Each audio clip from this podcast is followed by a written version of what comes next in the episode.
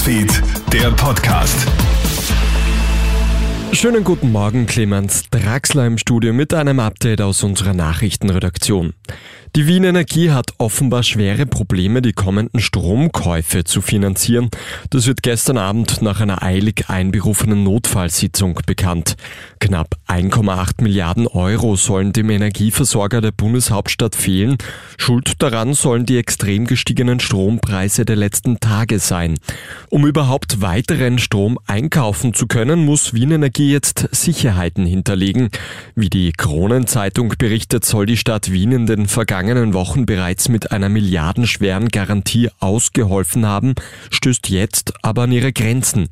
Die Bundesregierung soll jetzt aushelfen, damit rund zwei Milliarden Menschen auch weiterhin mit Strom versorgt werden können.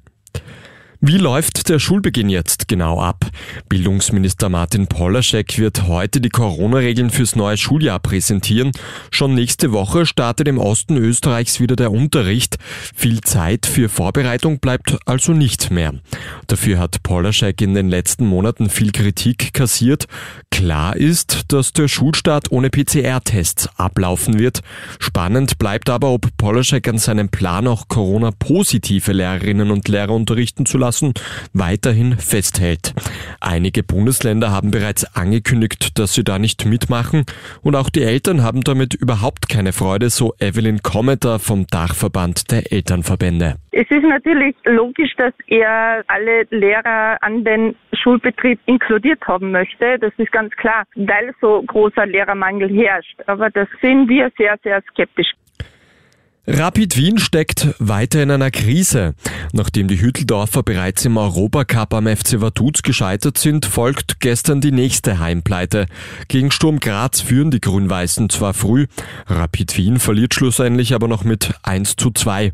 Der Siegestreffer für die Grazer fällt in Minute 86 durch einen umstrittenen Elfmeter. Rapid Wien-Verteidiger Martin Moormann sieht noch dazu die rote Karte für Torraub. Das war's auch schon mit einem kleinen Update heute Montag früh. Ein weiteres kommt dann wieder am Abend. Einen schönen Tag bis dahin. Krone Hits, Newsfeed, der Podcast.